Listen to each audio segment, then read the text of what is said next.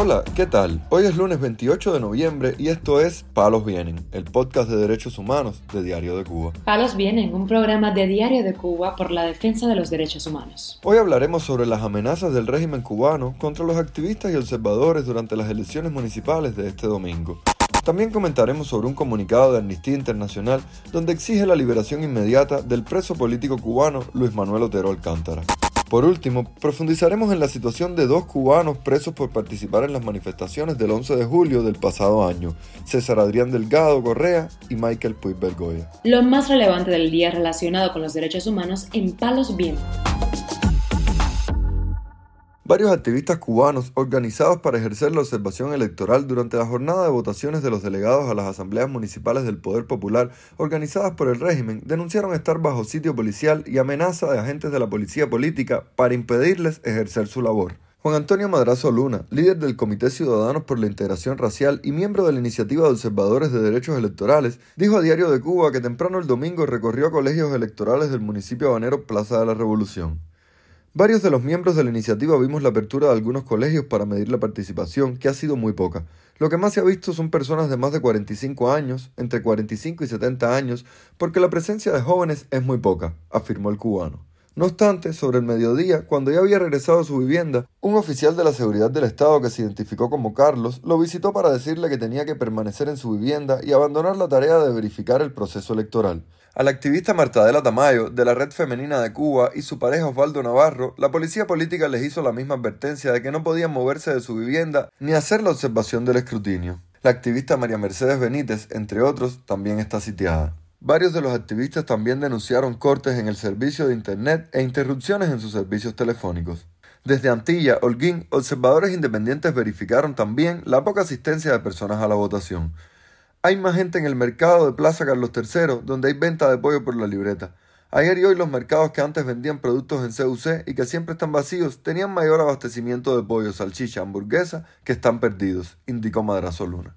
La seguridad del Estado también accedió este domingo a las Damas de Blanco en lo que supone la jornada número 32 de represión contra las integrantes de la organización de forma consecutiva. Desde detenciones arbitrarias, imposiciones de multas y sitios frente a la sede de las Damas de Blanco, la seguridad del Estado acosó a integrantes de la organización opositora en varios lugares mientras se desarrollaban las elecciones en el país. La activista Sonia Álvarez Campillo, del municipio Perico, en Matanzas, fue detenida a las 8 de la mañana y liberada dos horas después con una multa de 150 pesos. Denunció este domingo en Facebook la integrante de las Damas de Blanco.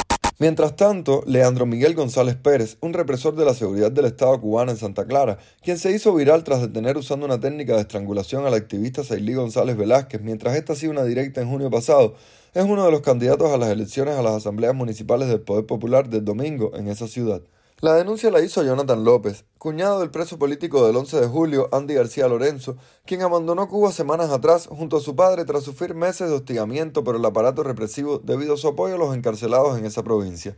Uno de los candidatos a las elecciones de hoy en la localidad del reparto José Martí en la ciudad de Santa Clara, nada más y nada menos es Leandro Miguel González Pérez, represor de la seguridad del Estado, escribió el joven en su muro de Facebook. Es el mismo que tomó a Sailí González Velázquez por el cuello en medio de una directa, el mismo que golpeó a mi papá mientras me estaba inmovilizando, el mismo que aún hoy enfrenta a Roxana García Lorenzo. Este tipo hoy es candidato, señores. Vamos a denunciar esto, pero lo grande. Llamó. López acompañó la denuncia de una foto de la escueta biografía pública con la que el régimen presenta a sus candidatos. Por otra parte, Amnistía Internacional volvió a pronunciarse este domingo 27 de noviembre sobre el injusto encarcelamiento del artista Luis Manuel Otero Alcántara, líder del movimiento San Isidro. A través de un video compartido en sus redes sociales, la Organización de Derechos Humanos recordó que el artista cubano publicó un video diciendo que asistiría a una protesta en su ciudad natal de La Habana, específicamente hablando sobre las históricas protestas del 11 de julio, y tras ello fue encarcelado hasta el día de hoy. Luis Manuel Otero Alcántara es cubano, negro, activista y artista autodidacta. Le apasiona pintar, bailar y vestir ropas brillantes de color rosa. Su casa de San Isidro, uno de los barrios más pobres de La Habana, es un refugio para la comunidad, un espacio abierto donde la gente puede conocerse y relacionarse. Agregó Amnistía Internacional sobre el activista, condenado a cinco años de cárcel. Mientras tanto, el gobierno de Pedro Sánchez en España reconoció que no puede prestar asistencia al preso político del 11 de julio, Mario Josué Prieto Ricardo, cubano con ciudadanía española condenado a prisión por el delito de sedición, debido a que sigue teniendo también la nacionalidad de la isla. Así lo indicó Madrid en una respuesta parlamentaria a la que tuvo acceso la agencia Europa Press después de que el opositor Partido Popular se interesara por el caso y por el apoyo que el gobierno le está brindando después de la petición de ayuda de sus padres, los cuales enviaron en septiembre una carta al ministro de Asuntos Exteriores, José Manuel Álvarez, suplicando ayuda. Exteriores explicó que tanto la Embajada como el Consulado General en La Habana han venido siguiendo el caso y han realizado gestiones ante las autoridades cubanas para aliviar su situación penitenciaria. Sin embargo, aclararon que, dado que Prieto Ricardo también ostenta la ciudadanía cubana, no es posible prestar la habitual asistencia al detenido, algo que normalmente se brinda en los casos de los españoles encarcelados en el extranjero.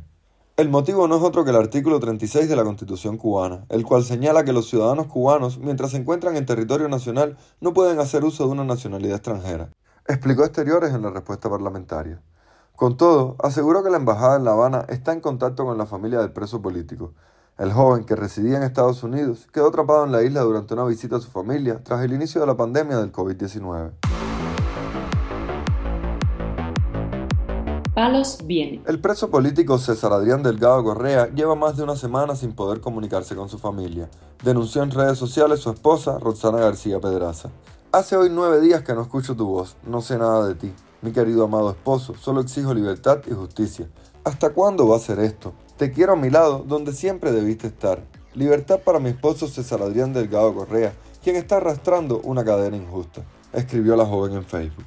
Al parecer, en similar situación se encuentran varios reos en Matanzas, porque la usuaria Yuneisi Santana González explicó que los presos de la prisión de Ahuica no se han comunicado con sus familiares y se desconocen los motivos.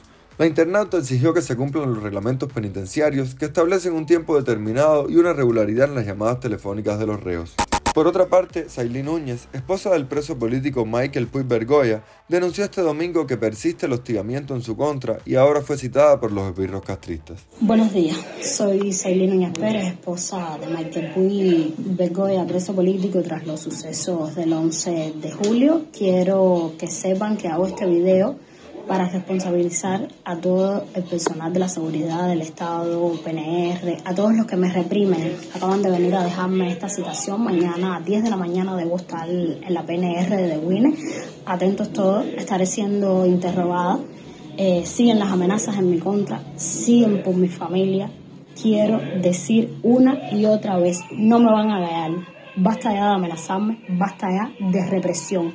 Libertad para Michael Puig para mi hermana Daily Batista Pérez y no voy a callar. Esto es libertad. Recientemente, Sailí Núñez denunció que su esposo sigue sin recibir la sentencia de los falsos delitos que pretenden imputarle, también por manifestarse, en su caso, en las históricas protestas que acontecieron el 11 de julio del año pasado en todo el país. Palos Vienen, un podcast de derechos humanos de Diario de Cuba con la producción y conducción de Mario Luis Reyes. Muchas gracias por acompañarnos este lunes en Palos Vienen, el podcast de derechos humanos de Diario de Cuba. Pueden escucharnos en DDC Radio, Spotify, Google Podcast, Apple Podcast, Telegram y SoundCloud. Yo soy Mario Luis Reyes, mañana regresamos con más información.